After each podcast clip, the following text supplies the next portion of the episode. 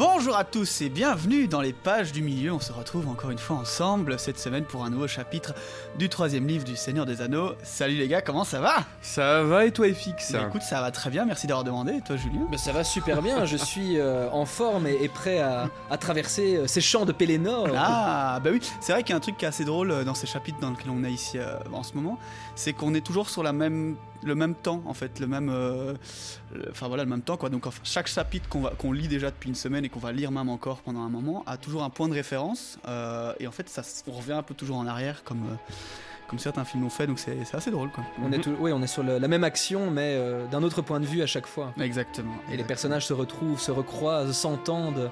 On entend le coq chanter d'un côté, Des le gauche. tomber, Ouais. un cheval blanc et un roi s'effondrer. Si on considère que tout a un prix dans le monde, hein, c'est encore plus vrai dans celui de Tolkien. En effet, un balrog est généralement égal à une vie. Même si celle-ci revient parfois fortuitement, hein, qu'on dise. Ce sera malheureusement encore vrai dans ce chapitre. Si vous voulez avoir un moment épique, il faudra le payer d'un lourd tribut. Et alors que les murs de la cité sont prêts à flancher, la cavalerie de Théoden était arrivée à la rescousse, tout corps sonnant. Préparons-nous alors pour une grande révélation, celle d'une dame, princesse blonde désespérée, qui nous offrira ce moment épique tant demandé avec l'aide de son petit acolyte. Mais tout ça, à quel prix? Mais nos peines seront vite oubliées avec l'arrivée de Moment épique 2, j'ai envie de dire, les retrouvailles de frères d'armes, le débarquement de jumeaux au crâne étoilé et une bannière qui n'a plus flotté depuis des siècles. Préparez vos lames et préparez vos larmes. Chapitre 6 Les batailles des champs du Pélénor.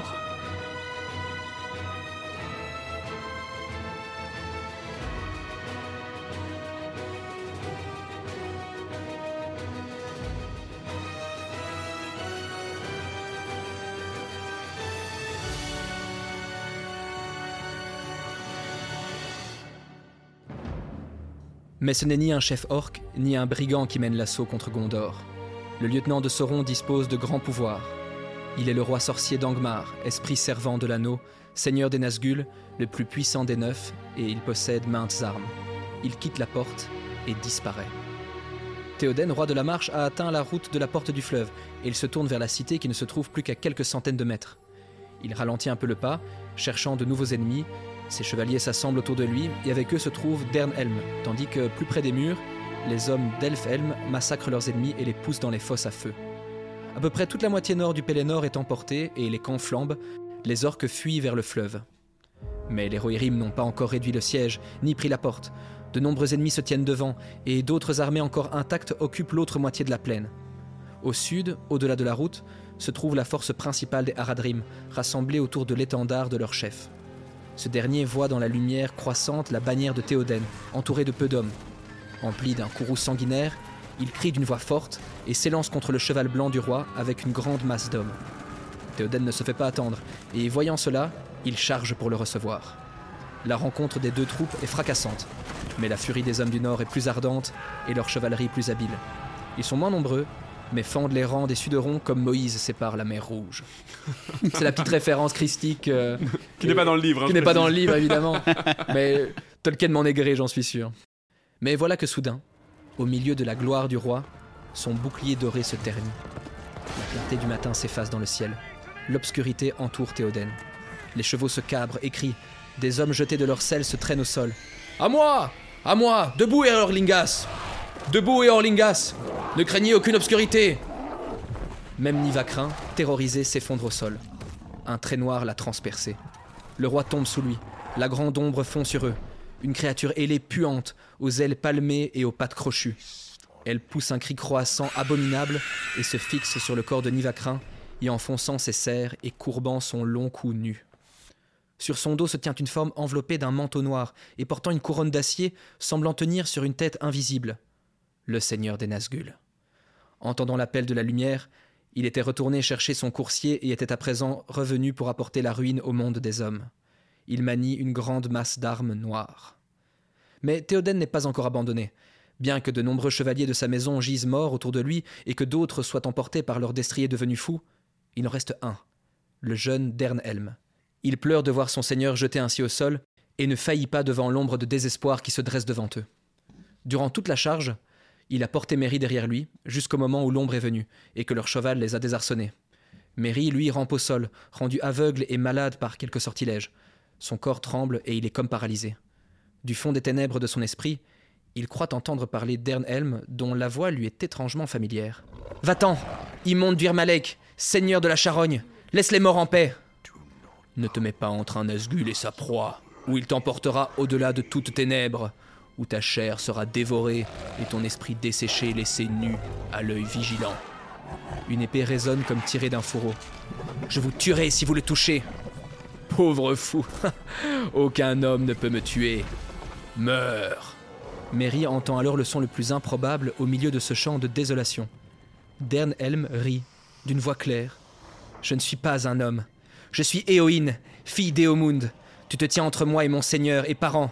Va-t'en si tu n'es pas immortel. La créature ailée lance contre elle des cris aigus, mais l'esprit servant de l'anneau ne répond rien, et il reste silencieux, comme pris d'un doute soudain. Une stupéfaction complète domine un moment la peur de Mary. Il ouvre les yeux, et les ténèbres en sont retirées. Là, à quelques pas de lui, se trouve la grande bête. Tout semble sombre autour d'elle, et au-dessus apparaît le seigneur des Nazgûl, telle une ombre de désespoir. Un peu à gauche, leur faisant face, se dresse celle qu'il avait appelée Dernhelm. Mais le haume de son secret était tombé, et ses brillants cheveux, relâchés de leur lien, luisent comme de l'or pâle sur ses épaules. Ses yeux d'un gris de mer étaient durs et féroces, et pourtant les larmes coulaient sur ses joues. Elle avait une épée à la main, et elle levait son bouclier pour s'abriter de l'horreur des yeux de l'ennemi. C'était Éoïne, et aussi Dernhelm, car en un éclair se présente à l'esprit de Mary le souvenir du visage qu'il avait vu au départ de Denaro. C'était de quelqu'un qui cherche la mort, ayant perdu tout espoir. Il a le cœur empli de pitié et d'un grand étonnement, et soudain, le courage de sa race, lentement ranimé, s'enflamme. Il serre le poing. Elle ne mourrait pas, si belle, si désespérée. Du moins, ne mourrait-elle pas seule, sans aide. La face de leur ennemi n'est pas tournée de son côté, mais il ose à peine bouger, redoutant que les yeux mortels ne tombent sur lui. Lentement, très lentement, il commence de s'écarter en rampant, mais le capitaine noir, tout doute et malice envers la femme qu'il a devant lui, ne lui prête pas plus d'attention qu'à un verre dans la boue. Soudain, la grande bête bat de ses hideuses ailes et le vent en est nauséabond. Elle s'élève de nouveau d'un bond, puis se laisse vivement tomber sur Éowyn, poussant des cris aigus et frappant du bec et de ses serres. Éowyn ne sourcille toujours pas, esquive l'attaque et porte un coup rapide, habile et mortel. Elle fend alors le cou tendu de la bête et la tête tranchée tombe au sol. Mhm. Euh, c'est similaire à ce qu'on a dans le film. hein. Ouais, ouais, ouais, c'est vrai. Net, précis, carré, puissant. On a ça plusieurs fois d'ailleurs dans, le- dans le film. euh, Une action qui est bien décrite dans le livre et qui a été fidèlement retransposée. Mais c'est très similaire, je trouve, au- à des scènes, à des mouvements que Aragorn et Legolas, à mon avis, font euh, quand ils sont à l'entrée de la Moria. Mhm. Et qu'il y a justement aussi des, des grandes tentacules un, un peu semblables Ah à, oui. ces- à ces- ce coup de, de créature ailée. L'immense forme s'écrase et ses vastes ailes se recroquevillent sur le sol. Avec sa chute, l'ombre disparaît. Une lumière tombe sur Éowyn et ses cheveux brillent dans le soleil levant. Le cavalier noir se relève, grand et menaçant. Il la domine. Avec un cri de haine, il abat sa masse d'armes. Le bouclier d'Éowyn vole en éclats et son bras est brisé sur le cou. Elle en tombe à genoux. Alors que le Nazgûl lève sa masse pour la tuer, il est frappé soudainement dans le dos par une lame qui déchire son manteau. Il pousse un cri de douleur aiguë et tombe au sol. Mary l'a percé de son épée. Épée qui, si l'on se souvient bien, provient des Galgal. Oh, des Galgal. Tout à fait. On y reviendra légèrement plus tard. Épée qui, était, euh, qui avait été forgée pour justement euh, contrer les troupes euh, de, De Morgul. de Morgul, surtout d'Angmar, Donc les troupes de, de ce roi sorcier. de ce roi sorcier euh, précisément. Donc C'est le retour de bâton. Dans le, le film, moi, je m'étais toujours dit que Merry arrivait à blesser le roi sorcier parce qu'il était un hobbit et non pas un homme. Ce qui est peut-être le cas, c'est peut-être comme ça qu'on est censé le comprendre dans le film. Alors qu'en fait, euh, c'est surtout parce que une il a une arme. euh, Un peu à la manière de Narzil, euh, enfin Enduril et Narzil, euh, on octroie un certain pouvoir, euh, mhm. euh, du moins à ceux qui sont légitimes au trône. Et ça me fait un peu une référence, moi, à... Enfin, la, la référence est à l'inverse, évidemment, mais c'est aussi les, les fameuses épées dans Game of Thrones qui, qui sont faites d'un métal acier valérien. valérien, ouais, c'est ça. Mhm. Qui peuvent aussi, du coup, frapper les marcheurs blancs, Ouais. etc. Du coup, on voit aussi des liens. euh, Des mon hommes avis, qui ont des, épées- propriétés spéciales. ouais, des influences chez Tolkien. Chancelante, se redressant dans un grand effort, Éowyn utilise cette dernière force pour enfoncer son épée entre la couronne et le manteau, tandis que les grandes épaules se courbent devant elle. Avec des étincelles, l'épée éclate et la couronne est expulsée au loin. Éowyn tombe sur son ennemi abattu, qui n'est plus qu'un manteau et une armure vide. Un cri monte alors dans l'air, se perd dans un gémissement aigu et passe avec le vent pour ne plus jamais être entendu en cet âge du monde. Et ça, c'est la deuxième référence prise, à mon avis, par euh, George Lucas. Mhm. Pour- quand euh, Obi-Wan Kenobi meurt, c'est aussi exactement Ah la oui, même oui, image. Comme- Tout le monde allait chercher chez Tolkien, en fait, qu'on se le dise. Chercher, c'est gentil, on aurait pu dire piller. Copier. Mais euh, moi, je me pose la question, on vient de parler de cette fameuse épée qui octroie à, à, à Merry- à- oui. Le droit de blesser le roi sorcier, et Éowyn, elle, le tue d'une ép- a- A-t-elle elle- elle-même une épée euh, spéciale, en fait Non. Eowyn n'a pas d'épée spéciale, mais elle, Elle est une femme et pas un homme, et encore que, au final, cette prophétie, ce n'est peut-être qu'une euh, une formule. euh, Ouais. ce n'est pas forcément lorsque Glorfindel avait dit euh, de- du roi sorcier que seul un, qu'aucun homme vivant ne pourrait le tuer. N'était-ce pas peut-être juste une, fo- une formule d'esprit, tellement il était puissant? Non, je crois pas. Je crois que c'est c'est clairement une. euh, C'est ce que tu crois, mais les deux sont possibles. Ça peut- Ouais, mais en ça- tout cas, ça tombe bien que ce soit une femme sur le champ de bataille, et donc il y a cet aspect prophé- prophétie Non. qui se réalise, mais il n'est peut-être pas si invincible que ça. Ouais, moi, ça me, je, je partage pas du tout cette analyse puisque dans le monde de Tolkien, on l'a vu, le côté prophétique Ouais, et ouais. destiné est tellement marqué que pour moi, c'est clairement le cas. Et puis Gandalf l'a, réévoqué cette prophétie dans le chapitre euh, précédent, je crois, ou, ou celui Ouais. d'avant. Mhm, ouais. Euh, juste donc, je pense que le, le fait qu'on on la réévoque maintenant et que maintenant c'est Eowyn qui revient, qu'en- que en plus le roi sorcier dit aucun homme ne peut me tuer et qu'Eowyn se dresse Ouais, ouais. en disant je ne suis pas un homme, je suis une femme, je suis, je suis au-delà de ça même je suis, euh, je suis la, la fille des Homoun, etc. Euh, je pense, pour moi, c'est vraiment euh, marqué, vraiment ouais, mis en, gra- en gras que la prophétie est en train de se réaliser sous nos yeux. À mon sens, ça ne répond pas à la question de, du, du fait qu'elle arrive à du coup percer le, le roi sorcier avec une épée qui. J'ai l'impression qu'il Ah non, aurait mais fallu avoir les ça, deux. c'est juste que c'est l'élu. C'est, Ouais, ouais. En moi, fait, c'est simplement. Je viens de relire la, la prophétie euh, en anglais. Ce qui, a- ce qui est un peu différent dans la traduction française et surtout celle qu'il y avait dans les films, c'est que en français, il était dit aucun homme vivant ne peut le tuer, alors qu'en anglais, dans la version originale, c'est un peu plus subtil. C'est il ne mourra pas de la main d'un homme. Donc effectivement, la prophétie est accomplie. C'est pas qu'aucun homme ne pouvait le tuer, c'est Ouais, que ouais, ouais. il fallait en arriver à ce que ce ne soit pas un homme qui le tue. Tout à fait. Et, Il pouvait être terrassé, il n'était pas immortel, mais ça n'allait pas être de la, la main d'un homme. et même, j'ai envie de dire plus loin. C'est pas une femme qui, aurait, qui devait tuer. euh, C'était Éowyn. Oui, voilà, ça c'est sûr. Eowyn. oui, clairement. Bah, mais par exemple, est-ce que. J'essaie juste de me faire la, la réflexion. Est-ce que Aragorn arrive à combattre les, les Nazgûl euh, quand ils sont au- à la tour Ouais. là? Euh, Est-ce qu'il arrive à les combattre parce qu'il a son épée Narzil? Ou tu vois ou, ou en fait cette idée d'épée spéciale Non, non, pour les, combattre en fait elle est juste euh, Ça, euh, je pense que non. Il, a, il arrive à les combattre. Bon, il les place pas tellement. hein, Il les, Il les repousse, fuir. il les oui, fait oui, mais fuir. tu- ah, c'est vrai qu'il les blesse pas donc il ne fait jamais que du épée Oui, contre mais épée il a ça, déjà son comprends. épée, effectivement, me- Narzil à ce moment-là. Je me pose la question du coup de Gandalf qui lui aussi a quand même une épée très importante au final donc euh, Mais il y a personne qui blesse qui un blesse Nazgûl jusqu'ici. Ouais.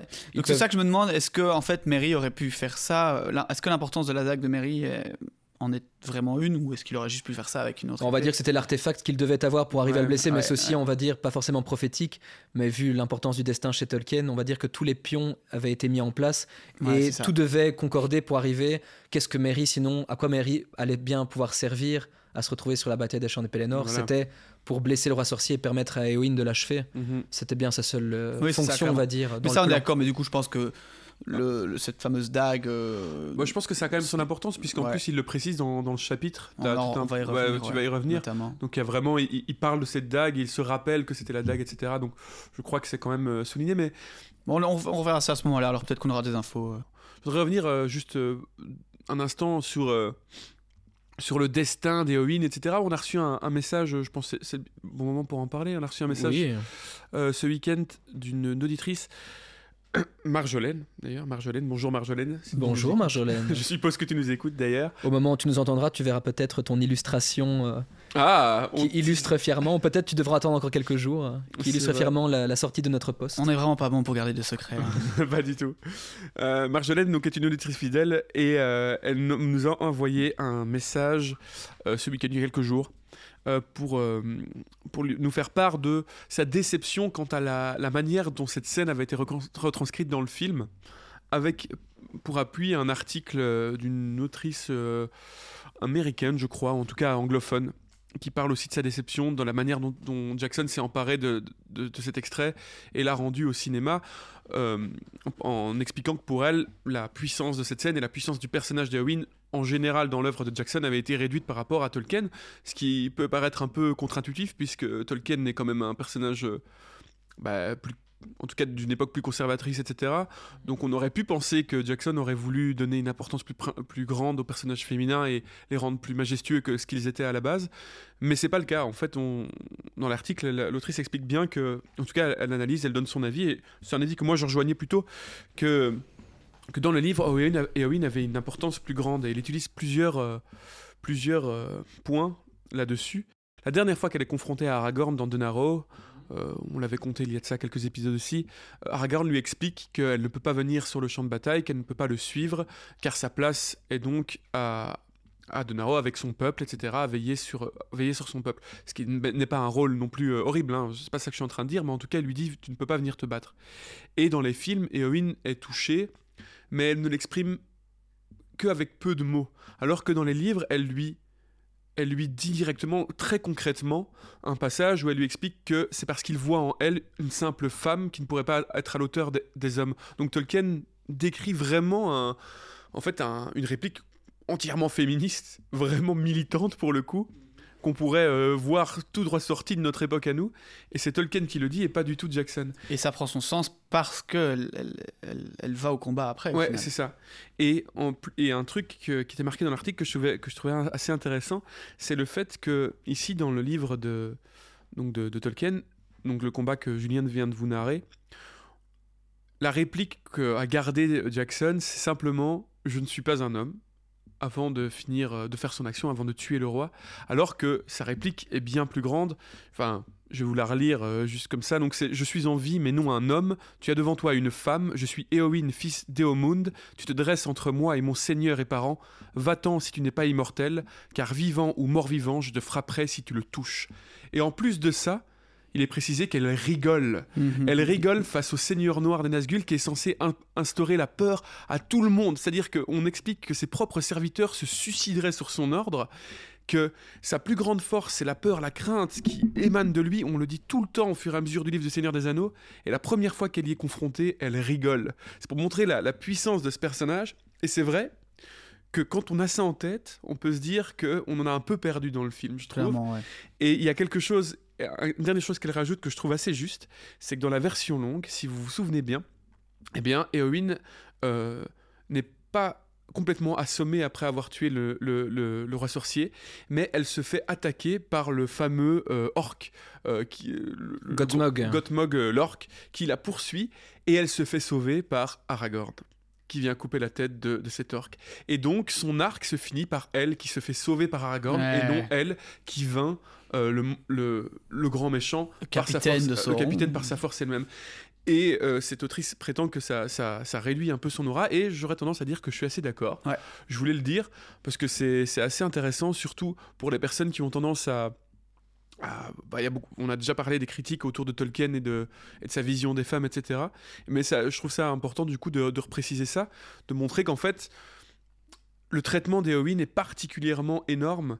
Et pour quelqu'un qui a fait la guerre et qui n'a pas, qui, qui donc a, a été au front, de faire un des personnages de guerre les plus puissants et les plus importants une femme, c'est pas anodin. Et, euh, Ouais, ouais, ouais. et je trouve ça, voilà, j'avais envie de le préciser. Et à l'inverse, après, je sais que le film Le Seigneur des Anneaux a, a ses détracteurs a- dans, dans, dans ces, ces- ces choses-là aussi, hein, qu'il n'y a pas assez de femmes, en tout cas, voilà, mais bon, ça, ce n'est jamais qu'une adaptation. Mais je sais que ben, Peter Jackson a essayé justement de faire au mieux au maximum, principalement avec l'aide de sa femme qui était co-autrice, et je pense d'ailleurs du- de la troisième autrice qui, est, enfin, qui était une femme, donc c'était, euh, c'est ça, hein, c'est Peter Jackson, sa femme et une troisième autrice, je pense. Philippa Boyens. Hmm T'as Fran Walsh et Philippa Boyens. Voilà, du coup, Celle c'était... qui a euh, mis d'ailleurs cette réplique euh, parce qu'elle savait pas comment euh, elle voulait trouver un truc badass pour Eowyn au moment où elle allait tuer le roi sorcier. Elle dit bah voilà je suis une femme. Enfin je ne suis pas un homme et paf. Ce qui du coup appuie encore plus ce que j'allais dire, ce qui est particulier parce que je sais qu'elles ont aidé, juste, enfin ont tenté en tout cas de, de- de faire ressortir un peu plus les personnages féminins de, dans l'adaptation cinématographique. Et et c'est vrai qu'avec une simple analyse de un petit article là, on, et avec le, le- le texte à côté, euh, on, on- on se rend compte qu'on en perd beaucoup, quoi. Mais bon, on sait tous euh, Ouais, entre nous que la réalisation d'un film, est- d'un film est quelque chose de très compliqué, mais. euh, Mais loin de moi l'idée de critiquer l'œuvre de Jackson ou de dire que Jackson est un affreux sexiste, hein. Euh, mais c'est juste que j'avais jamais lu euh, une analyse aussi poussée de la différence entre les deux, et c'est vrai que et c'est vrai que je la trouve assez convaincante, donc je, je trouvais ça intéressant de la partager. Convaincant, mais pas tout à fait exact hein, quand même, parce que quand on regarde ce que euh, Éowyn répond à Aragorn à Dunaro euh, dans le livre sur euh, sa place de femme euh, qu'elle serait censée avoir pour respecter les règles, de s'occuper de son peuple, etc. Au final, il y a pas mal de ces paroles qui ont été reprises, mais dans le film Les Deux Tours, lorsque Aragorn la voit endormie dans la salle de Méduseld, Oui. euh, et par la suite également. Enfin non, ça, je confonds, pardon. Ça c'est une autre scène, c'est une scène où elle est endormie. Ouais, sur la Elle se réveille d'un cauchemar. Mais en tout cas, cette histoire sur la cage, euh, que c'est ça qui l'effraie, c'est ce qu'elle dit dans le film à un autre moment. Donc en tout cas, cette parole, elle l'a, mais c'est vrai, pas dans le même contexte, donc peut-être que ça n'a pas le même impact. Mhm. Et euh, moi, ce que je trouve en tout cas assez intéressant, c'est qu'effectivement, la montrer rire, ça donne un autre poids, une autre dimension euh, face au roi sorcier. Mais ce qui est pas plus mal dans l'adaptation de Jackson, je pense, ça aurait pas été crédible de la voir euh, si confiante. Et au final, ce qui la rend très forte, d'une autre façon, dans l'adaptation cinématographique, c'est qu'on voit qu'elle est terrifiée, mais elle y va quand même. Mhm. Et c'est, en tout cas, dans un film qui lui consacre plus de temps qu'elle n'en a dans le livre, c'était peut-être la, la manière la plus intelligente de, d'essayer de lui rendre justice, du moins, même si c'est vrai que ce n'est peut-être pas de la même façon, et qu'on perd des dimensions, en tout cas, du toujours- livre. comme, comme dans tout, il y a des choix qui ont dû être faits. Mhm. et, euh, c'est- Ça se débat, ça se débat. Avec ça qu'on a terminé, quoi. Ça se débat. Mais en tout cas, voilà, je, je comprenais très bien le, le point de vue de Marjolaine et je comprenais très bien le point de vue d'autrice de l'article que tu nous as envoyé, Marjolaine d'ailleurs. Et, euh, et donc, euh, voilà, j'avais envie de le, le dire. Et donc, euh, oui, bah, en fait, on peut le dire. hein. Marjolaine est aussi une personne qui fait des vitraux et elle a fait un magnifique vitrail sur cette scène. Un vitrail, on dit un vitrail Ou un, vi- un vitrail Oui, un, un vitrail des vitraux. Un vitrail. Un vitrail fait de Euh, sur- vitraux, je suppose. sur hein, cette scène où elle a noté les, les paroles originales d'Eowyn qui lui sont pour elle importantes et vous pourrez le, le voir dans un des visuels de cet épisode euh, qui sortira dans le visuel qui sortira mercredi avec notre Ou qui est sorti mercredi selon le Selon moment où vous où écoutez ce vous podcast. euh, Sur les réseaux sociaux, sur que les je vous invite à suivre, etc. Bien voilà, évidemment. notre hein, si traditionnel saviez petit, pas, euh, petit extrait sur les réseaux sociaux qui sort le mercredi suivant la sortie des épisodes vous pourrez le retrouver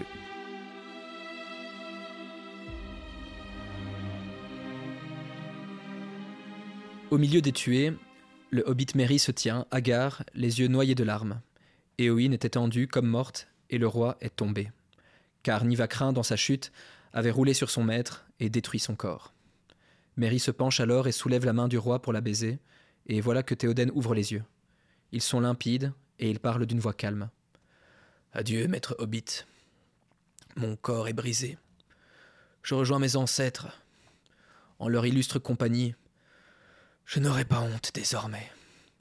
Un sinistre matin, une heureuse journée et un coucher de soleil doré. Pardonnez-moi, Seigneur, si j'ai enfreint vos ordres, sans cependant faire autre chose pour votre service que de pleurer à notre séparation. Ne vous tourmentez pas, tout est pardonné. À noble cœur, pas de désaveu. Vivez maintenant des années bénies, et quand vous serez en paix, avec votre pipe, pensez à moi, car jamais plus maintenant je ne m'assierai avec vous à Méduselde comme je l'avais promis, ni ne profiterai-je de vos connaissances des herbes. Où est Homer? Mes yeux se voilent, et je voudrais le voir avant de partir. Il doit être roi après moi, et je voudrais envoyer un message à Éowyn. Elle ne voulait pas me laisser partir, elle, et maintenant, je ne la reverrai pas.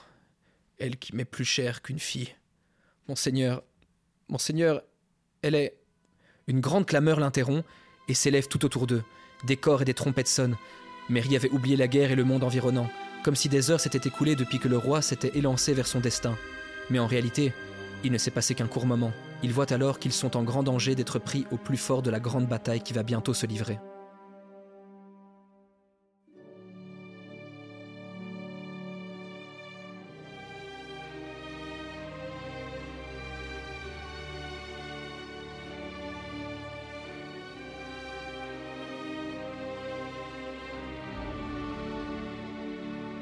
De nouveaux ennemis montent la route venant du fleuve.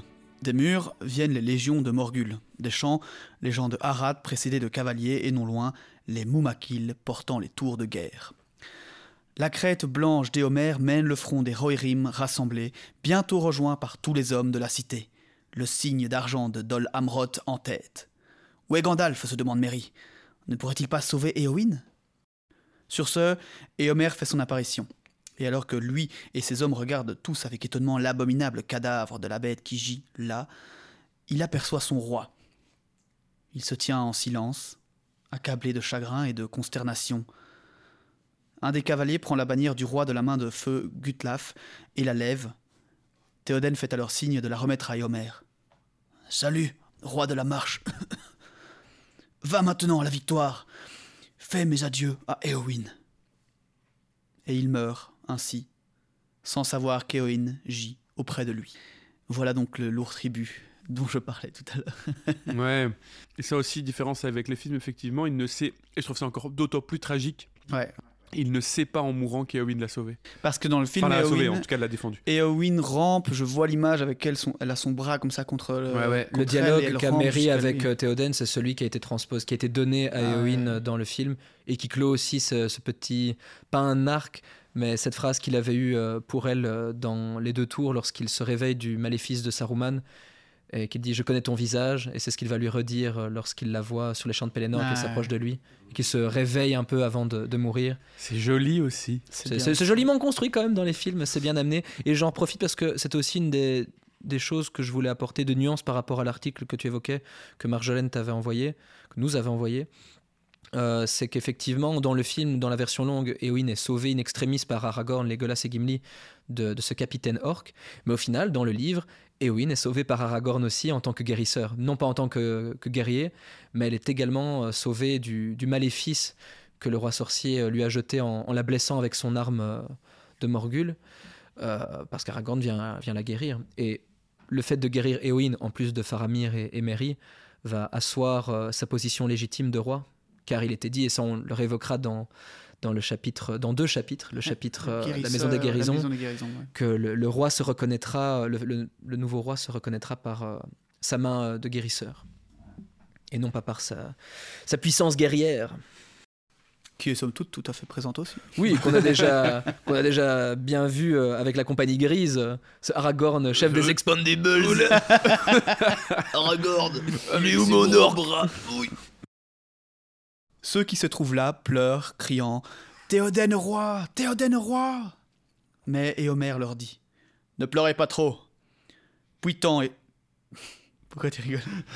Il pleure. Pleure pas trop. Pleure pas trop. C'est la un peu, C'est la guerre. Voilà. Faut pas pleurer quand c'est la guerre. ne pleurez pas trop. Puissant était celui qui est tombé. Digne fut sa fin.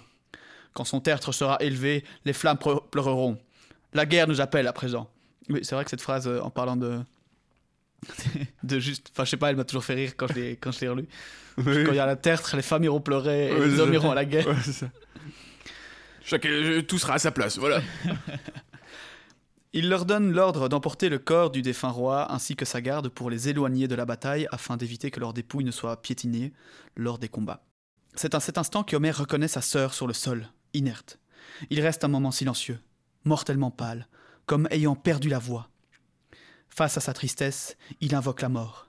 Ah, elle nous prend tous, dit-il. Et sans plus attendre, il se lance tête baissée vers le front de la grande armée, sonne du corps et appelle d'une voix forte à l'assaut. Mort Courez à la ruine et à la fin du monde Les chants des Rohirrim ont été remplacés par des clameurs de mort. Une seule voix puissante et terrible s'est levée au-dessus du champ de bataille. La marée de cavaliers prend de la vitesse et balaye tout ce qu'il y a sur son passage, grondant vers le sud. Merry reste là, pleurant, personne ne faisant attention à lui. Il essuie ses larmes et se baisse pour ramasser son bouclier vert que Owen lui avait donné. Il le jette sur son dos et va chercher son épée, qu'il a laissé tomber au moment de donner le coup au Nazgûl, car son bras a été pris d'un grand engourdissement. Il la trouve au sol, fumante, et alors qu'il la regarde, elle se tord, se dessèche et se consume. C'est donc la fin de l'épée des hauts de Galgal, œuvre de Louestrenesse. Mais il est sûr que son créateur, Dunedain des temps anciens, serait heureux que sa lame ait trouvé la fin dans l'anéantissement d'Angmar, le roi sorcier, principal ennemi de cette époque révolue. Des hommes portent alors le roi et l'emportent vers la cité en créant un brancard de fortune avec des lances et des manteaux. D'autres soulèvent Éowyn, doucement. Mais il y avait trop d'hommes de sa garde tombés au combat pour que tout le monde puisse être emmené. Même leur chef, Deorwin, est passé de vie à trépas. On sépare alors les corps de ceux des ennemis et on les entoure de lances. Plus tard, on reviendra brûler la carcasse de la sinistre bête. Quant à Nivacrine, Nivacrin, je sais pas quelle Oh, bah, ça, c'est euh, à ta convenance, Voilà. j'ai envie de dire. Oui, moi, moi, j'aime bien Tolkien t'a pas hein. appelé sur celle-là Non. Non Non, non, On bah, un voice, moi, en tout cas, sur Messenger.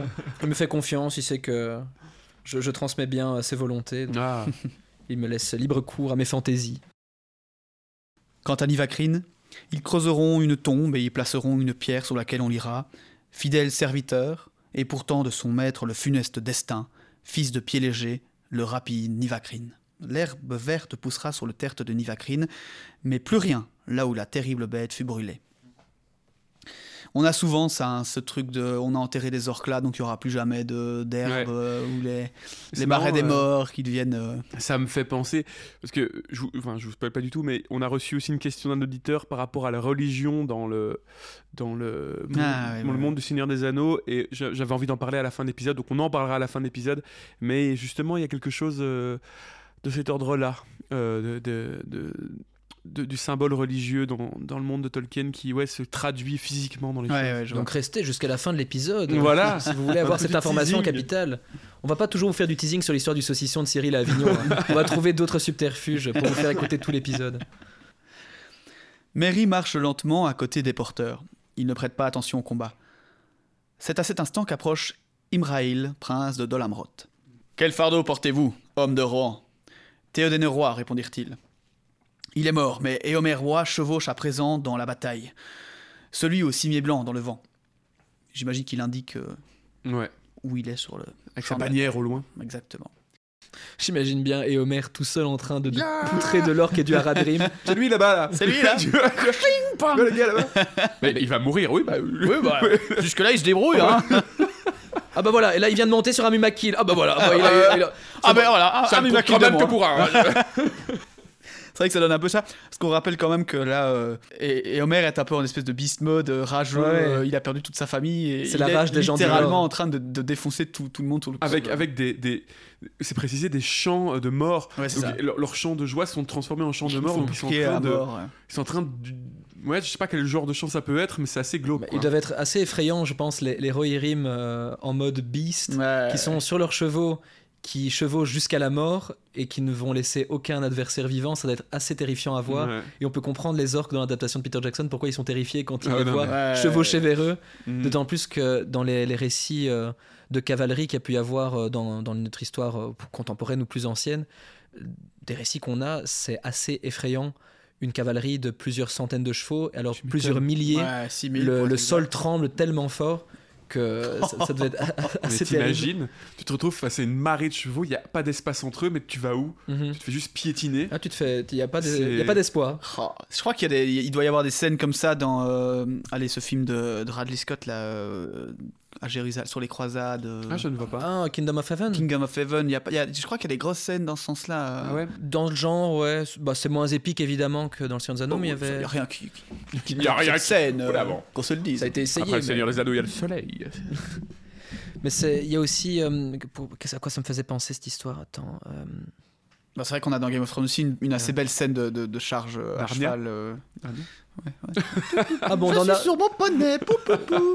c'est la, la- la chevauchée d'un lion, c'est tout. Voilà, chevaucher des, des boucs Non, mais allez, moi j'imagine vraiment, et Homer, on ne voit à peine le dessus de son casque, un, un petit bout de sa bannière, et surtout on voit plein de têtes c'est autour ça. de lui. un éléphant qui tombe, des chevaux qui tombent. Allez, revenons-en à notre prince de Dolamroth. Oui, Le prince s'agenouille donc à côté de la civière du roi, mais très vite porte le regard sur Éowyn. N'y a-t-il aucun médecin parmi vous? Elle est blessée, peut-être mortellement, mais je crois qu'elle vit encore. Il tient devant ses lèvres euh, froides l'avant-bras brillamment poli de son armure, donc devant les lèvres d'Éowyn, pardon, et voilà qu'une petite buée se dépose dessus. Il envoie un cavalier à la cité pour chercher du secours avant de leur dire adieu et de retourner à la bataille. Le combat est furieux sur les champs du Pélénor, le fracas des armes s'élève très haut, accompagné de cris et de hennissements. Des corps sonnent, des trompettes, et les mumakils mugissent. Sous les murs de la cité, les hommes de Gondor se lancent contre les légions de Morgul, qui y sont toujours rassemblés en force, mais les cavaliers se portent à l'est, au secours d'Éomer, Urin le Grand, gardien des clés, et le seigneur de Losarnac, et Irluin des collines vertes, et le prince Imraïl le Beau, entouré de ses chevaliers.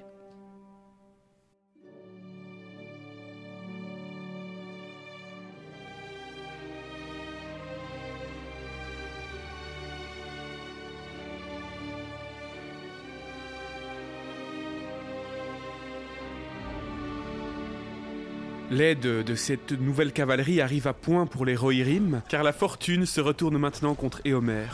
Sa jarche est entièrement balayée par le front ennemi, et partout où se trouvent des Mumakil, les chevaux se cabrent et se dérobent, et les grands monstres restent invaincus, tels des tours de défense autour desquelles les Haradrim peuvent se rallier.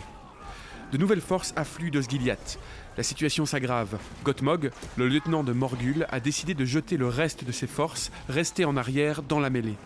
Orientaux armés de haches, Variag du Kand, Suderon en écarlate, et de l'extrême arade, des mercenaires noirs, mi-hommes, mi-trolls, aux yeux blanchâtres et à la langue rouge vif. Hmm. Première surprise, qu'est-ce donc des, Mhm. des, des mi-hommes, mi-trolls Alors, moi, je me demande, comment est-ce qu'ils ont fait pour les créer? Non, mais alors, j'ai fait des petites recherches par rapport à ça. On a zéro info sur ces, euh, très petites recherches. ces, ces mi-hommes, mi-trolls, mais vraiment zéro info. Elles ne sont. Euh, ce n'est euh, exprimé nulle part, il n'y a rien, a aucun écrit sur ces mi-hommes, mi-trolls. Euh, on sait juste que donc, ça vient de l'extrême arade, apparemment. Alors, c'est peut-être un abus de langage, simplement des hommes. C'est horrible de le dire, je suis désolé, mais des mercenaires noirs, des hommes noirs, et que les que les que les euh, que les Gondoréens en fait Considère. considèrent comme, Comme des des, trolls. mi-hommes, mi-trolls, ouais. Hmm. C'est l'explication la plus probable que j'ai trouvée. C'est vraiment une explication raciste, mais euh, Ils ont un Mais- aspect monstrueux Voilà. dans les yeux d'un gondorien. Quoi. exactement. Et euh, ce ne serait pas vraiment des mi-hommes, Sans compter les, les maquillages, etc. Éventuellement, peut-être qu'ils se teignent la langue Voilà, pour être plus effrayants aussi auprès de leurs Simplement. ennemis. Exactement. Et euh, il y a, par contre, on peut trouver une, euh, une illustration de ces mi-hommes mi-trolls qui a été faite tout de même par Game Workshop dans les Warhammer. Ils ont fait, Ouais. des, ils ont fait des mi-hommes mi-trolls, on peut les C'est vrai que c'est une bonne idée. Pour le- mais euh, ce genre ils ne sont jeu. pas du tout canons puisque on, Ah non, ils sont pas très beaux, ça c'est vrai. on ne sait pas vraiment si c'est vraiment des, des hommes trolls. Quoi. Oui, non, ils sont pas canons du tout. Les hommes trolls. Les hommes trolls. Parle comme les hommes, marche comme des trolls. Bon, qui a cette référence euh, il gagne euh, une un livre dédicacé. Voilà. Il l'a dit Il l'a dit Il l'a dit Mais au moment où le sort des armes tourne à l'encontre du Gondor et fait vaciller les cœurs, une nouvelle clameur s'élève dans la cité. Car le matin arrive et un fort vent souffle, permettant au soleil d'apparaître. Mais dans cet air limpide, les guetteurs des murs voient poindre au loin une nouvelle menace, et leur dernier espoir s'envole. Au loin, sur l'Anduin, on aperçoit des navires remontant le fleuve. Une flotte se détachant sur le miroir de l'eau. Des bateaux équipés de nombreuses rames, avec des voiles noires, gonflées par la brise. Les corsaires d'Umbar Les corsaires d'Umbar Les corsaires d'Umbar arrivent Les corsaires sont à nos portes C'est qui qui arrive Du coup, j'ai pas très bien Ouais, compris.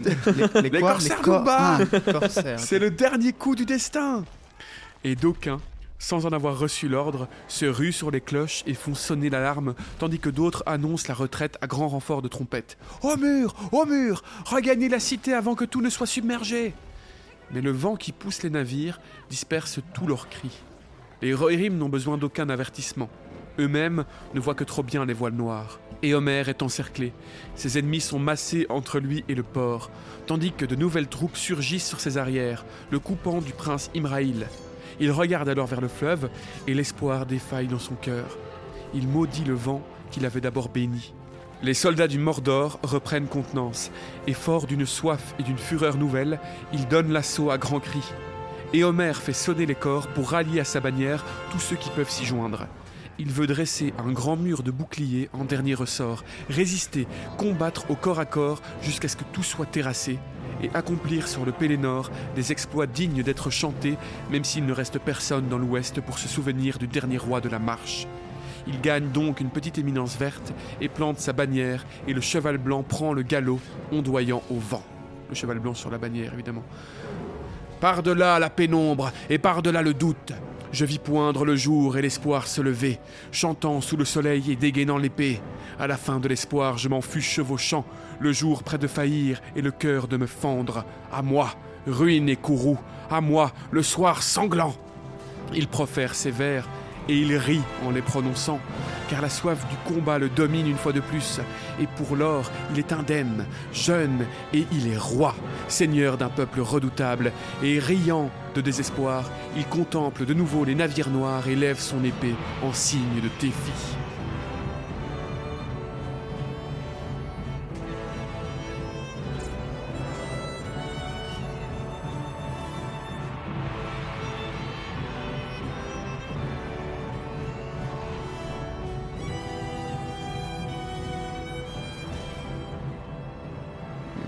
Beaucoup cette image. Ouais. Mais il y, a- il y a vraiment un truc- il y a vraiment un côté, je vais revenir avec ça, mais on a déjà parlé, je pense, d'une légère euh, influence des Rohirrim chez les Vikings. Ouais, ouais. Euh, et là, il y a un côté vraiment. Tantôt, je parlais du beast mode, un peu. Je, je vais trouver un terme, mais je crois Mhm. qu'il y a vraiment un côté berserker. euh, Ah, mais ça. là, on l'imagine sur sa petite butte verte, Ouais, en- ouais, ouais. planter son, son, son drapeau, crier ses vers, se marrer un grand coup. et, lever, et lever l'épée vers le ciel. limite, il, il saute pas de son cheval, qu'il enlève son armure, il enlève son casque et qu'il y va euh, Ouais, presque ouais. à main nue, quoi. Ouais, à euh, mourir. euh. Ça, par contre, moi, ça m'inspire des images cinématographiques qui, qui auraient pu être en, en prenant le temps. Euh, c'est vrai que ça aurait. Enfin, voilà, moi, moi, j'ai des images en tête là. euh, Mhm. Trouvez-moi des petits objets anamorphiques et euh, Non, mais c'est il y vrai aura que, moyen de vois, faire un truc. euh, fou. Finalement, on peut lancer le débat, mais tu vois tout le truc que Tolkien, a- euh, que Jackson a rajouté qui ne sont pas dans le livre. On va le voir comme euh, le fameux évidemment Legolas sur le Bumakil. Oui, Euh, ça, euh, tous ces côtés un Mais peu, qu'est-ce que c'est classe un peu, oui, c'est classe et surépique. Mais est-ce que dans le chapitre, dans le livre lui-même, Y a il n'y pas avait pas déjà tout, déjà quoi. ces éléments Mhm. Ouais, absolument magnifiques, comme la charge d'Imraïl qu'on n'a pas eu, comme justement ce moment où Éomer rassemble tout le monde sous sa bannière. Et enfin, je sais pas, il aurait pu y avoir des choses. Ben, qui était canon C'est ouais, encore le débat de l'adaptation où je trouve que dans 90% des œuvres qui sont de qualité et, qui, et c'est pourquoi elles sont adaptées, c'est parce qu'elles sont de qualité. euh, bah, Il y, a- il y a déjà en général tout et en fait il faudrait adapter. euh, Enfin, il faudrait généralement être plus proche de l'œuvre originale. Mais trouver euh, comment cinématographiquement on adapte ces choses-là. Euh, parce que moi, ce passage-là, avec un, un plan large, assez éloigné de, de lui, euh, enfin juste, on a son discours peut-être en plan plus rapproché ou quoi, mais après on coupe et en fait on a tout le champ de bataille Avec lui. euh, avec lui au milieu qui fait un peu, enfin voilà, il pas, pas trop loin non plus, mais qui lève son épée avec un petit rayon de soleil pour lequel d'ailleurs euh, Peter Jackson était assez fort pour mettre des petits rayons de soleil un peu partout. partout, ouais. Euh, je trouve J.J. Abrams, c'était pas mal aussi hein, sur le lens flare. Ouais, ouais, ouais. Ils Oui, ont pu bien s'entendre là-dessus. Mais, mais, mais un, un truc comme ça et tu laisses juste le plan quelques secondes avant de repartir dans le truc, moi je crois que j'aurais- je, je tomberais dans les pommes à ce moment-là. quoi. Mhm. Euh, donc ouais, c'est vrai que encore une fois, malheureusement. Ça aurait fait trop d'épicness après la charge des Rohirrim. Ouais, ouais, ouais. Ça, ça aurait fait trop. Et à, l'inverse, la charge des Rohirrim est magnifiquement réalisée Magnifique. Et. Quoi. Mais voilà, ça nous laisse aussi dans le livre l'opportunité de s'imaginer, comme moi je le Oui, fais à l'instant. euh, tout C'est vrai, tu as raison. Toutes nos propres images. Des choses différentes. Donc on revient à ce Éomer sur sa butte qui tend l'épée vers le ciel en signe de défi face au nouveau euh, navire d'Ambar qui arrive sur le, dans le port. Mais là, la surprise le saisit, de même qu'une grande joie, et il lance son épée en l'air et la rattrape en chantant. Encore une image assez épique.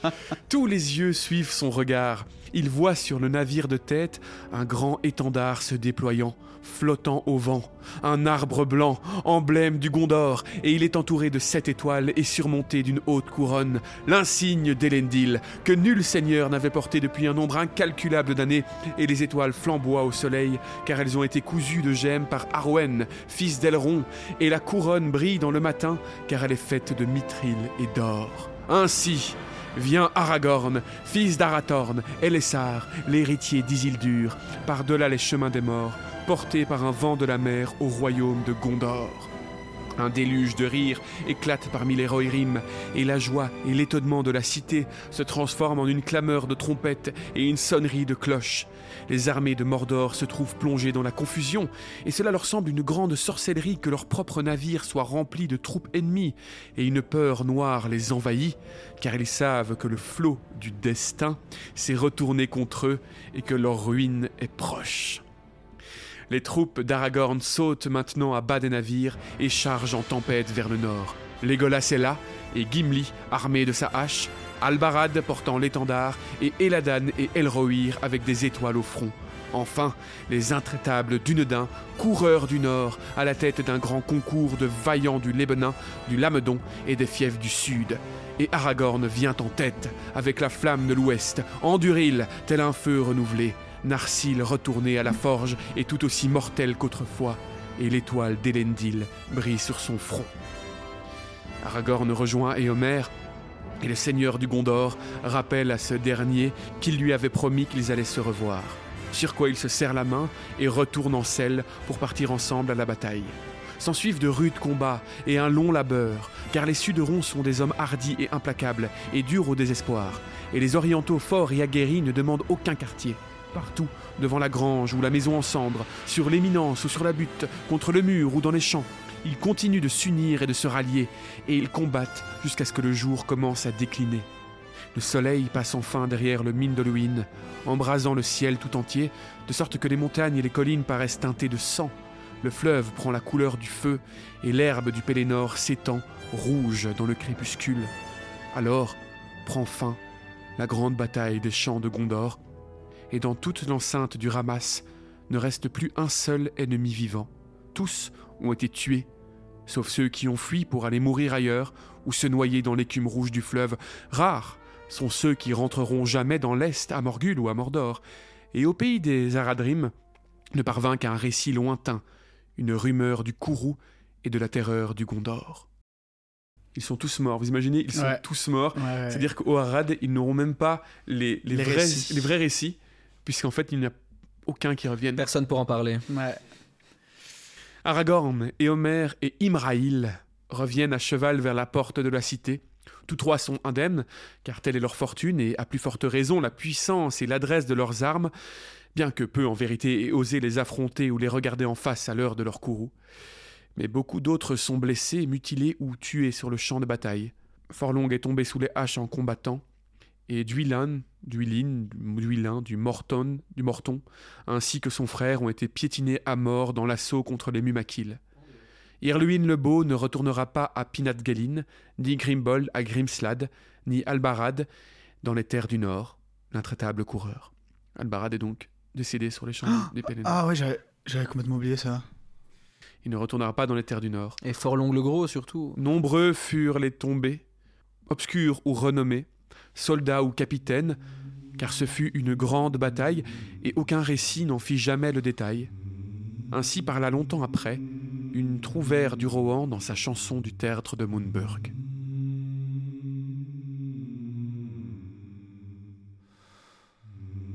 On a chanté le cri des corps dans les collines, la fureur des épées, le flamboiement des lances. Au royaume du sud, d'une longue foulée, partirent les coursiers au pays de la pierre. Tel le vent au matin, la guerre s'allumait. Là tomba Théoden, digne fils de Tengel, à ses halles dorées et ses verts pâturages, dans la plaine du Nord jamais plus ne revint. Lui, grand seigneur de l'Ost. Lord Harding et Gutlaf, Duner et des aussi le preux Grimbold, Orne et Erefara, et Rubrand et Fastred, en un pays lointain, par les armes périrent, sous le triste terreau des terres de Moonburg. Ils gisent à jamais aux côtés de leurs frères et compagnons de guerre, les seigneurs du Gondor. Ni Irluin le Beau à ses collines vertes, ni Forlong l'ancien dans les vallées fleuries. Dans son pays d'arnaque, jamais plus ne devait revenir en triomphe. Ni les deux grands archers des Ruffines et d'Huiline, au lac de leur demeure sombres eaux du Morton. À l'ombre des montagnes, la mort au matin gris, et à la fin du jour, tous ensemble les pris, les seigneurs et les hommes.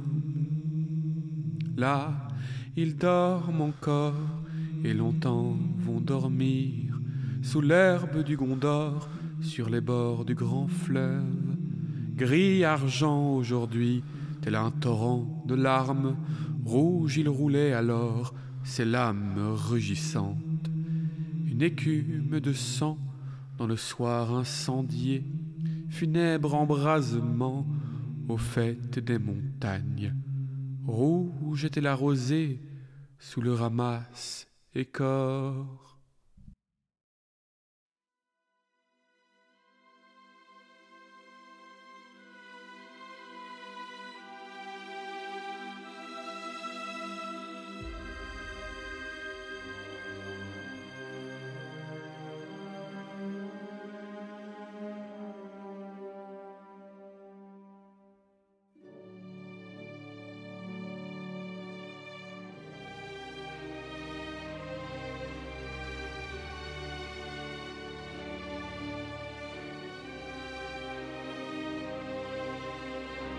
Voilà, beaucoup de morts, beaucoup de disparus, la fin d'une énorme bataille.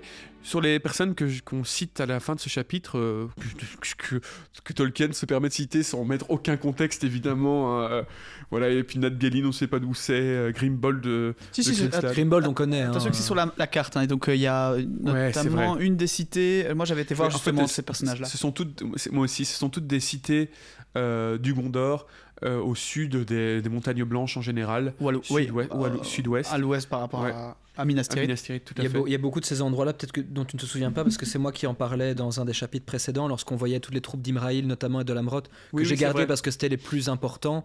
Mais à ce moment-là, et donc pour ceux qui aimeraient euh, retrouver peut-être ces informations-là, c'était dans euh, le chapitre euh, de Minas Tirith, lorsque Pipin avait rencontré Bérégon, euh, le fils de, de Bérégon, pardon, euh, Bergil, et qu'il se trouvait aux portes de la cité et qu'arrivaient les derniers cavaliers, les dernières troupes qui allaient pouvoir protéger euh, la Ouais. cité de Minas Tirith. Et à ce moment-là, Tolkien énumérait, euh, entre autres, euh, Imraïl et de Lamrot et toutes ces compagnies-là, et euh, nommait justement ces différentes euh, compagnies qui allaient venir euh, et les différents endroits dont ils provenaient. Voilà, C'était de là que ça venait. Et puis exactement. la Pinat Gellin, on, on peut voir en fait que c'est tout à fait à l'ouest, euh, Ouais. encore plus à l'ouest que dans l'Amrot, et euh, que notamment, euh, que je relise, Mortonde, dont on vient de parler, Ouais. qui Mortonde est juste en dessous de la pierre des. Enfin de, de- de- Ah oui, de- d'accord. Donc c'est vraiment toutes des troupes qu'il a dû récupérer, à mon avis, en, Ouais, ouais, passant avec euh, l'armée des morts. Armée des morts qu'on- Ah, mais Ah, justement, tiens, tiens, tiens, en parlons-en, parler. l'armée des morts, parce qu'effectivement, mais où est l'armée des morts? Invisible. Et non, Somme elle n'est pas là. L'armée des morts a aidé à nettoyer euh, tous Les les, villages et les corsaires qui étaient en Et train en fait- d'assaillir les, les villages côtiers. Et elle a été, euh, elle a été Libérée. graciée avant Mhm. la bataille des champs de Pélénor. Et en fait, même plus d'infos, parce que là, vous êtes tous. Il y a sûrement des gens qui sont là, mais quoi? L'armée des morts ne vient pas au champ de Pélénor Ce n'est pas l'armée cheatée comme on peut voir dans le film, mais bien pas du tout. Elle est même pas du tout cheatée. Parce qu'en fait, l'armée des morts ne peut pas faire de dégâts physiques. Et en fait, le moyen euh, d'aide que l'armée des morts a, c'est la terreur. Et en fait, quand elle attaque euh, donc toutes les, tous les villages alentours que Aragorn va libérer, euh, vous pouvez euh, d'ailleurs retourner au moment, si vous voulez écouter la fin de l'épisode, euh, je crois que c'était l'épisode... euh, la compagnie grise, la le compagnie deuxième grise, chapitre. à la fin où on, on explique que donc Aragorn descend justement sur la, la pierre des Recs et puis descend vers euh, toutes les, les- les villes et, et qui ont été con- conquises par les, par les corsaires d'Umbar. En fait, il va les libérer à ce moment-là et simplement les morts vont attaquer et vont euh, faire peur aux corsaires d'Umbar qui vont se jeter à l'eau, qui vont euh, déguerpir en fait tout simplement et vont aider à la libération. Et ensuite Aragorn va donc gracier l'armée des morts. C'est un récit que Gimli fera, je crois, euh, à, à je ne sais plus qui plus tard dans le livre, on verra. Mais du coup, en disant que c'est terrible, c'est la chose la plus effrayante qu'il a jamais vue de sa vie. Et euh, qu'on peut le comprendre? Ouais. Mais donc, l'armée des morts n'est pas cette armée cheatée. Et donc, on peut encore en revenir à une question. Pourquoi avoir eu besoin d'en faire une armée cheatée dans le Seigneur des Anneaux, la version du film? Parce qu'il n'avait pas mis en avant toutes ces petites euh, villes euh, côtières ou, euh, ou villes qui bordaient le Gondor, Minas Tirith, qu'on avait, il avait décidé de d'omettre de l'Amrod, le Prince Imraïl, etc. Et que du coup, il fallait pouvoir résoudre assez rapidement et de Ouais, manière ouais, définitive ouais, ouais. tous les orques restant sur le, le champ de Pelennor et faire venir effectivement d'autres troupes humaines. On serait dit, mais d'où ils viennent ceux-là? C'est pas crédible. Alors que les morts, on sait qu'ils existent. On a vu, parce qu'il a décidé ainsi, il voulait les amener là, Tout l'arc de, de Aragorn doit D'Aragorn, passer par là, voilà. sinon tu... Et après, il fallait les libérer. Et c'est vrai qu'amener les morts pour les voir juste défoncer des pirates, on serait dit, ouais, mais c'est trop con, il faudrait les amener à Minas Tirith. Déjà qu'on les défoncent a. pas les, les pirates, c'est ça le truc. mais il ils fallait leur font peur. résoudre film, ça. Déjà que quand on les voit dans le film, on se dit, c'est con, ils auraient quand même dû les garder Oui, jusqu'à la porte noire. Mais c'est une question qu'on n'aurait pas eue Mhm. si on avait su leur vrai pouvoir. Mhm. On, on va dire que c'est comme ça, mais que les, les- les morts, par exemple, dans ce cas précis, et dans d'autres cas, ce sera. oh, voilà, mais c'est les morts, c'est un peu un package de- d'Imraïl. euh, tout tous les villages, tout- tous les villages du, du- de l'Ouest, euh, tout, tout, Mais- tout ça, en fait, est repris dans. Si tu veux aller plus loin, tu, cliques- tu double-cliques dessus et ça. ça Mais- ça défile un menu et hop, tu as tout le reste, mais c'est vraiment ça, je trouve que c'est un. Mais est-ce que ça n'a pas une plus grande valeur et une plus grande beauté de se dire qu'Aragorn, qui va devenir le nouveau roi de Gondor, qui va réuni- du Gondor réunifier, en fait son travail a été de réunifier toutes les petites villes, Ouais, etc. ouais, Il a été chercher l'aide de tout le Gondor, entre guillemets, Il a libéré le Gondor. Enfin, il a en- été- ouais, ouais. Unificateur du, du Gondor dans cette bataille, et il a réussi à ramener assez de gens que pour se battre vraiment à- à- de manière équitable sur le champ de bataille. Et donc ils ont mené cette bataille équitablement jusqu'à la mort. en exterminant absolument tous les ennemis euh, sans l'aide d'un pouvoir euh, magique quel qu'il soit. Eh ben, je trouve ça encore plus beau. Mais Cyril, ta question c'est est-ce que le livre est mieux? Et la réponse est oui, évidemment.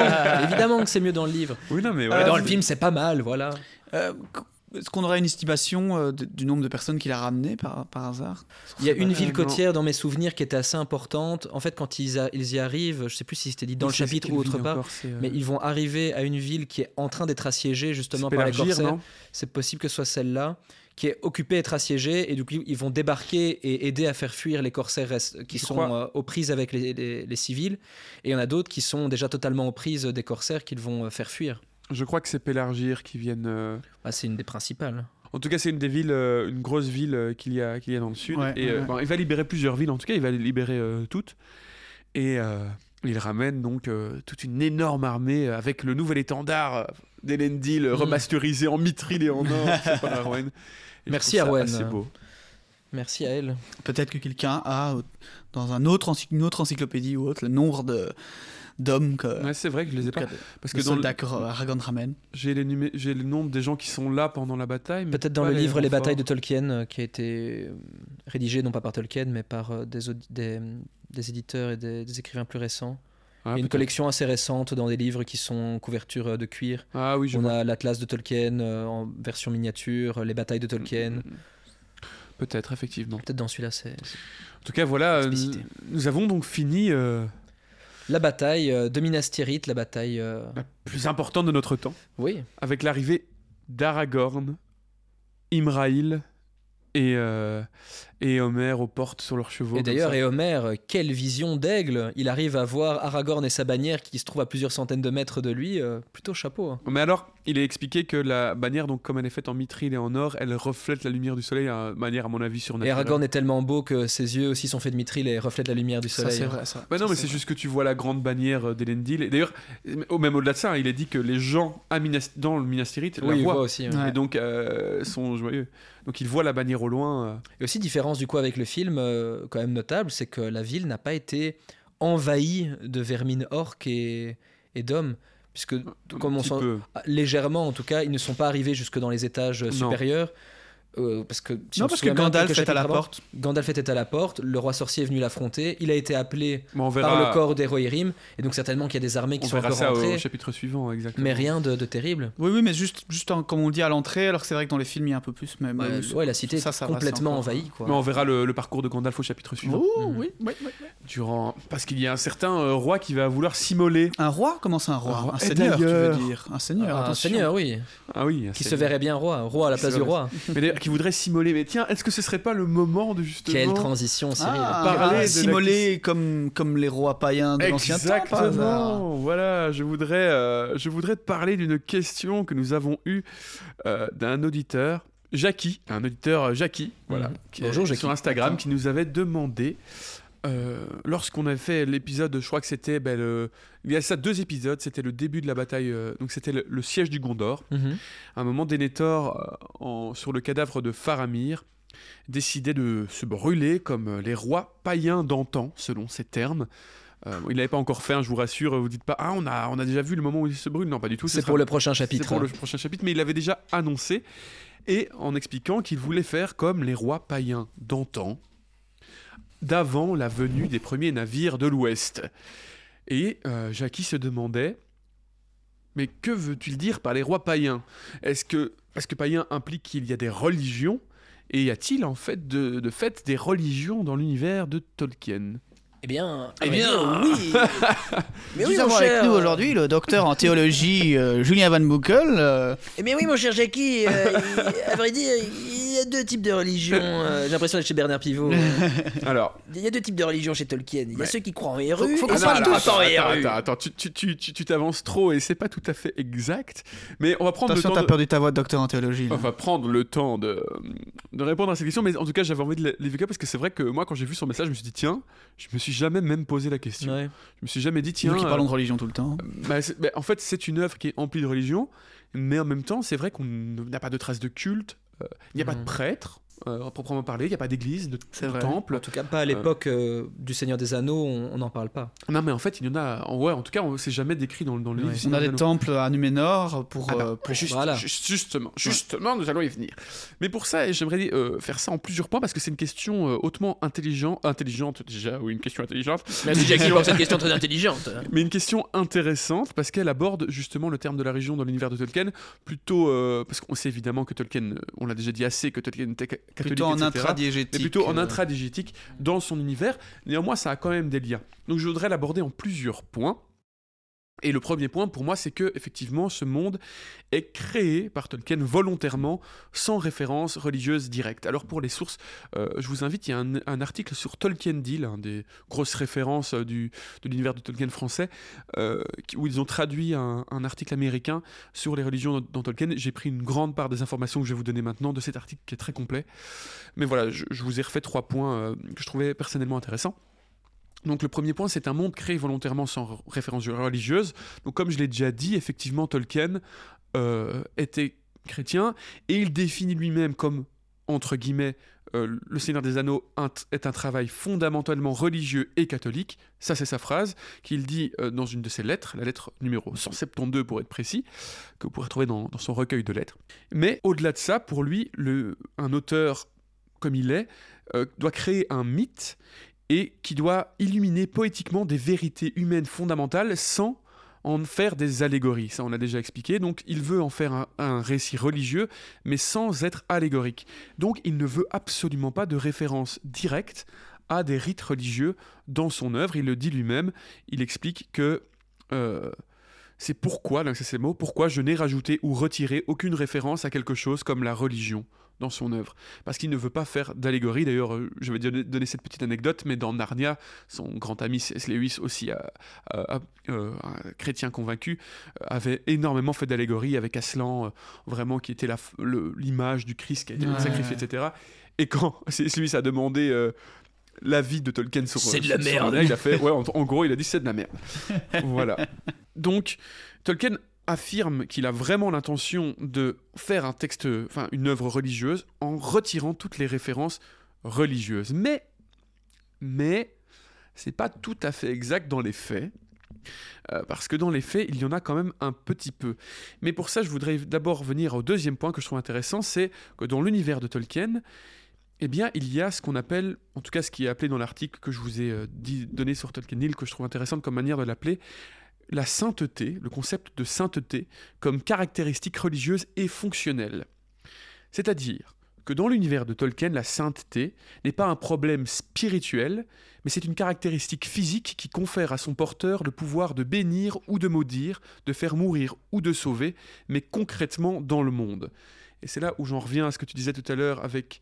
euh, bah, par exemple, quand quelqu'un, euh, quand Nivakrin est mort, ben, il va y avoir beaucoup Ouais. d'herbe qui va pousser, et quand une créature du mal va mourir, eh bien, il y aura, euh, des, il n'y aura marque rien qui poussera. Parce que une créature qui est entre guillemets sainte, eh bien, elle va bénir hum, les choses, euh, les choses avec lesquelles elle est en contact, et une créature maudite va être, euh, va, va, va salir en fait, va, va maudire les choses. Donc en fait, la religion, l'aspect, le phénomène religieux dans l'univers de Tolkien, il est concret et il est institutionnalisé, c'est-à-dire qu'il est intrinsèque à l'univers et aux organisations humaines. Par exemple, euh, les rois ont des pouvoirs religieux de saints parce qu'ils sont rois, parce qu'ils sont rois, parce que leur, leur lignée leur donne. Par exemple, Aragorn a une légitimité sur Palantir, une forme de pouvoir religieux saint. euh, parce que il est roi. Et c'est totalement admis dans l'univers. Les personnages Exactement. en sont conscients euh, de manière inconsciente. Enfin, c'est- ça fait, c'est logique quoi. Voilà, c'est logique. La, la religion est C'est une vraiment règle euh, tacite dans l'univers. Exactement, est une règle tacite. Et donc, il n'y a pas de preuve de foi à faire. Il n'y a pas de religion à proprement parler, puisqu'il n'y a pas euh, de croyance précise, Ouais, puisque ouais. c'est comme ça. Les choses sont comme elles sont. Et en ce sens, la religion n'est pas transmise par la foi, mais par la parenté, du coup. Et donc, l'organisation et la transmission de la sainteté est alors un modèle pour le fonctionnement de la religion en terre du milieu. Et donc, en fait, la sainteté réside dans des choses physiques, dans des choses euh, créer des structures politiques. Et donc, par exemple, il n'y a pas besoin de se retirer de ces structures politiques ou de faire euh, vœu de foi pour être. euh, Puisqu'il n'y a pas besoin d'avoir la foi, vu que concrètement ça existe. donc, il n'y a pas de prêtre. Mhm. Puisqu'en fait, les rois, en fait, sont des formes de prêtres, puisqu'ils ont un pouvoir qui leur est conféré par leur simple existence et par leur propre lignée. Donc ça, c'est l'aspect de la sainteté. Donc, euh, la- comment s'exprime en fait le religieux dans, dans, le monde. Et le troisième point, c'est que le culte, comme le culte dans l'univers de Tolkien est vu comme une activité religieuse exclusivement humaine et résultant d'un contrat. Donc il y a très peu de culte et très peu de formes de religion dans, enfin, en tout cas de, ouais, de culte religieux dans l'univers de Tolkien, mais il y en a. C'est ce que tu disais tout à l'heure, Julien. Il y en a deux principalement, et c'est toujours de, de, de par les humains, parce qu'en fait, les elfes, ils n'ont pas de culte religieux, ils sont simplement en relation avec les dieux de manière naturelle. Ouais, c'est ce que j'allais dire. Les hobbits, ils n'ont, il n'y en a aucun. Ils sont en relation avec la bouffe surtout. Avec la na- avec la- voilà. C'est les, nains, dieu. les, les nains sont aussi en relation, en relation directe avec Olé, qui les a Mhm. créés. Donc ils n'ont pas de preuve de foi à faire. Ils sont la preuve de la foi, ils sont Mhm. la création du dieu directement, qui leur a donné l'esprit et la vie. Et Dieu ne leur a donné la foi. Ou ce je ne sais quoi qui guide leur pas. Et, euh, et par contre, les humains vont avoir des formes de culte religieux, mais à partir d'un certain moment. Pas au début de leur existence, parce qu'au début de leur existence, ils sont aussi créés par un dieu, etc. Il n'y a pas de raison d'avoir plus de la foi que quelqu'un d'autre. Mais quand il va y avoir le cadeau de l'île de l'étoile, donc de Numénor, après la chute du Beleriand, quand on va donner cette île à une partie des, hommes, le- les, bénir d'une longue vie, eh bien, il va y avoir le, développement d'un contrat religieux entre les hommes et Eru Ilúvatar et les Valar par extension. Il va y avoir la création d'un temple, un des seuls temples qui existait donc dans l'histoire de la Terre du Milieu, dans l'histoire du Seigneur des Anneaux, au-dessus de la, de la plus haute montagne de Numénor, et régulièrement, les Numénoréens seront appelés à aller faire des dons, des offrandes de fruits, etc. Et là, je, cite donc directement euh, le Silmarillion. Et il y avait au milieu des terres une haute et abrupte, abrupte montagne appelée Menel Tarma, le pilier du ciel, en haut de laquelle était un endroit consacré à Eru Ilúvatar. C'était un temple sans mur et sans toit, et aucun autre ne s'élevait au pays des Numénoréens.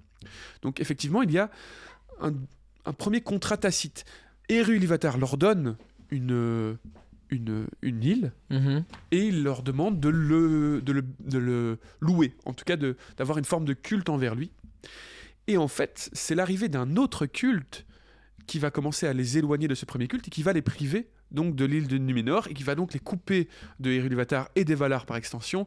Et cette arrivée de l'autre culte, c'est celui que tu disais, Julien, c'est le culte pour Morgoth. Bien Mais la première étape pour qui, qui va les éloigner avant Morgoth, eh bien, c'est d'abord. euh, ils vont d'abord commencer à s'éloigner des, des rois parce qu'ils vont commencer à avoir peur de la mort. Et ça, c'est la, la première chose qui va les éloigner et qui vont commencer, ils vont commencer à avoir moins euh, bah, d'appétence pour les, les cultes envers Eru. Et je cite du coup encore une fois le Silmarion. Mais la peur de la mort grandissait en eux et ils la retardaient par tous les moyens possibles. Ils se mirent à construire pour leur mort de grandes maisons où des savants travaillaient sans relâche à découvrir le moyen de les ramener à la vie ou au moins de prolonger les jours des humains. Ils trouvèrent seulement l'art de préserver intacte la chair morte des hommes et ils remplirent le pays de tombes silencieuses où l'idée de la mort était enchâssée par la nuit. Les vivants se tournaient avec ardeur vers les plaisirs et la fête, voulant sans cesse accumuler les biens et les richesses. Après le règne de Tar en Calimon, on négligea d'offrir à Eru le premier fruit, et les humains se rendirent de moins en moins au lieu béni, au sommet du Menel Tarma, au centre du pays. Donc ça, c'est le premier pas qui va les éloigner donc des Russes, c'est la peur de la mort. Ils vont commencer à faire moins confiance à Eru, et puis et donc à ce qu'il va devenir d'eux après la mort. Et puis ensuite, on le sait, Morgoth va être, euh, Morgoth, Sauron va être ramené euh, à Numénor. Il va instaurer un premier culte. euh, Enfin, il va instaurer le culte de, de, de Morgoth. de Morgoth à Numénor. Vont, il va détruire le temple et en faire un temple à Morgoth. Et c'est là le second, le second culte qui existe en Terre du Milieu, c'est pour Morgoth. Et ce culte, il est probable aussi qu'il existait au tout début du Premier Âge pour les premiers hommes à l'est de la Terre du Milieu, puisqu'on sait que les premiers hommes sont nés à l'est de la Terre du Milieu, qu'ils ont été directement corrompus par, par euh, Morgoth, jusqu'à ce que certaines peuplades émigrent et arrivent plus tard à l'ouest et rencontrent les elfes. Mais les premiers hommes ont été vraiment euh, Ouais, ouais, ouais. dominés par Morgoth, et donc il y avait vraisemblablement des cultes à ce moment-là aussi. Je pense qu'il a été déjà dit dans, dans, ce- dans des épisodes précédents, il y a, il y a longtemps probablement, hein, mais quand on parlait justement de l'Est, euh, etc., Mhm. et, et peut-être bien du Sud, qui- qu'ils avaient été sous le joug de Morgoth et qu'il y avait des, des cultes qui s'étaient des cultes en son nom qui avait émergé un peu à droite à gauche. C'est Voilà. vrai qu'on avait déjà. Donc effectivement, on peut dégager l'univers du Seigneur des Anneaux deux cultes qui sont celui pour Eru et celui pour Morgoth, malgré que euh, il n'y ait pas vraiment de religion institutionnalisée ou de vraie foi, puisqu'en fait la foi, ben, elle est intrinsèque à l'univers. Oui, en plus, ça ne reste jamais que bon. Pour Iluvatar, à la limite. Enfin, quoique non, parce qu'il y a une- un contact direct entre Iluvatar et les hommes, vu qu'il il leur, il leur donne la, vie, justement, une et longue justement- vie, en tout cas direct ou indirect, mais il est concret. Et à, l'inverse, pour Morgoth, enfin, à l'inverse, pour Morgoth, par contre, il a été présent. Donc, euh, Oui, et, et- et je voudrais revenir, je disais donc que le culte est toujours sous forme de contrat, et c'est le cas avec Eru. Et d'ailleurs, quand il le brise, la troisième étape de, de- de- du brisage de ces liens, c'est effectivement que Eru va, va en fait euh, submerger l'île, va mettre une grande crevasse dans, dans, la, dans la mer, il va mettre Aman inaccessible pour les hommes, et en fait, il va complètement séparer les dieux, entre guillemets, des hommes. Il va y avoir une séparation complète des humains et des dieux. Et ça, pour ceux qui aiment l'aspect un peu plus théologique, ça peut vraiment nous ramener évidemment à la Genèse dans la Bible avec la séparation, euh, avec, avec le rejet d'Adam et Ève hors du jardin d'Éden. On peut y voir un peu une forme d'allégorie pour le coup, même si Tolkien détesterait ah, ça. Mais pour le coup, c'est assez. Je, je la trouve. Voilà, je trouve qu'on peut la faire puisque vraiment il y a. Il y a ces, ces humains qui sont jetés hors du jardin parfait parce qu'en fait, Numénor, il n'y avait aucune raison que- qu'un jour le mal soit à Numénor. hein. Ils, étaient, ils avaient une méga longue vie, ils étaient heureux, il y avait tout ce qu'il fallait. C'est simplement leur soif, le- leur peur de la mort et leur soif de, Leur de dominer et leur vanité qui les a éloignés en fait de cet Éden. Donc voilà, on peut y voir quelque chose comme ceci, mais je m'y aventurerai pas plus loin là-dessus. Et donc pour revenir à ta question plus précisément, euh, Jackie, par rapport à ce que évoque du coup euh, euh, Denethor en parlant de ces rois de jadis païens, bah, païens fatalement dans le, dans le monde de, de Tolkien, ce sont forcément des personnes qui vénèrent pas Eru en tout cas, Mhm. puisque c'est la bonne religion, enfin c'est le bon Dieu, mais donc ce seraient vraisemblablement des gens qui, euh, des rois qui vénéraient plutôt Morgoth, des païens. Et le deuxième indice qu'on a pour savoir de qui il parle, c'est qu'il dit d'avant, donc les rois païens d'avant que le premier bateau vienne de l'ouest. Alors là, on pourrait se dire, bah tiens, euh, le premier bateau de l'ouest, c'est un Gondorien, il fait sûrement référence à Numénor. Donc des rois d'avant que le premier bateau de Numénor arrive. Sauf que avant que le premier bateau de Numénor arrive en terre du milieu, les rois n'étaient pas du tout païens. Ils étaient justement hyper loy- loyaux à, à Eru. Donc ça fait pas sens. Et là, j'ai un peu, un peu fait de recherche, et en fait, c'est une question qui fait assez débat. Euh, et, et- mais moi, l'explication que je trouve la plus convaincante, et celle que j'ai envie de partager ici, c'est qu'en disant que, en parlant du premier bateau venant de l'ouest, je pense qu'il parle euh, du premier bateau euh, des elfes, du retour des Mhm. elfes Ouais, d'Aman qui sont venus en Terre du Milieu à la rencontre bah, des elfes qui étaient restés et des humains et des humains des Édins. Et en fait, avant ça, eh bien, euh, les humains qui étaient là n'avaient jamais été en contact avec les Valar et donc les elfes illuminés, etc. Et la plupart vénéraient encore Morgoth en Terre du Milieu bien avant euh, la venue des, la venue des, le retour en tout cas des elfes de d'Aman. Et donc pour moi, il parle des humains en Terre du Milieu ah, qui n'avaient pas été encore, encore en contact avec les elfes illuminés, mais donc étaient encore des fervents de Morgoth. Et il dit l'Ouest a échoué. Et je pense que quand il parle de l'Ouest échoué, je pense qu'il parle complètement d'Aman, je pense qu'il parle de, des dieux, je pense qu'il parle des Valar en disant ben voilà, les dieux nous ont abandonnés, en gros, et euh, maintenant il faut brûler. Euh, donc il abandonne complètement, il, il, renie sa foi, il renie Eru, il renie les dieux, et il décide de mourir et d'abandonner complètement l'histoire. Voilà, moi c'est l'interprétation que j'en ai. Je trouve que ça fait sens, surtout, euh, même théologiquement, avec le point de vue de Tolkien, ça me semblerait pas complètement idiot. hein, euh, c'est aussi un, un point de vue catholique, euh, le fait d'abandonner Dieu, de décider soi-même euh, du moment de notre propre mort, c'est un acte pécheur, hein, c'est un Mhm. acte qui va à l'encontre de la volonté divine. Et je pense que dans l'univers du Seigneur des Anneaux, ça peut être aussi vu comme quelque chose qui va à l'encontre de la volonté des roues, et donc une rébellion face à Dieu. de la même manière, je pense que c'est ce qu'est en train de faire Denethor à ce moment-là. Oui, parce que sinon, une autre possibilité serait. Parce qu'on pourrait considérer que le premier bateau. Enfin, oui, non, ça, ça ne fonctionne pas. euh. J'arrive pas à faire fonctionner ça avec des Numénoriens, moi, mais. Ben, en fait, ce serait. Mais comme il y a sept bateaux qui sont revenus euh, de Numénor avec, euh, avec la famille d'Elendil, on- mais ils sont revenus en même temps, donc ça, ça ne fonctionne pas parce que il est vrai qu'il y a eu un moment où, où il y a eu les Numénoriens noirs qui vénéraient euh, Morgoth, euh, Ouais, ouais, c'est vrai. C'est l'autre était, possibilité. euh. qui étaient déjà là en terre du milieu, et donc bon à la limite, mais c'est vrai que je pense ça plus tiré par les Ça cheveux. ne colle pas avec l'histoire des bateaux qui sont arrivés de l'Ouest bien Ouais, avant. ça c'est vrai que pour moi ça fonctionne plus avec les elfes. euh, Dans tous les cas, il parle de, à mon avis, de, de rois hommes qui vénéraient Morgoth en terre du milieu, jadis. Et euh, il se, il veut, faire- en fait, il, se- il se range de leur côté entre guillemets, il abandonne les dieux et, et il se, il se- ouais, il se jette euh, dans le refus de Dieu, dans la rébellion Ah, Dieu. non, ça, moi, je- ça me... Parce que oui, j'ai réfléchi là, euh, quels bateaux sont venus de l'Ouest, bah, à part des bateaux numénoriens, oui, c'est vrai qu'il y a un peu du... Bon, ces, explications, euh, en plus, sont très intéressantes. Elles, elles nous permettent euh, de comprendre pourquoi il n'y a pas de, pas de scène de culte chez Tolkien. des scènes. Oh là là. T'as vraiment fait un jeu de mots. Non, pas du tout. Non, mais euh, voilà, peut-être euh, en apprendrons-nous plus la semaine prochaine, puisque nous allons avoir Ouais. le bûcher de Denethor. Nous, nous allons voir euh, ce, ce qu'il en est. En tout cas, j'espère que ça aura pu répondre un peu à ta question, puis que ça aura pu éclairer euh, certaines personnes. euh, Et que vous brûlerez d'impatience de découvrir le prochain chapitre. Ouais, tout à fait.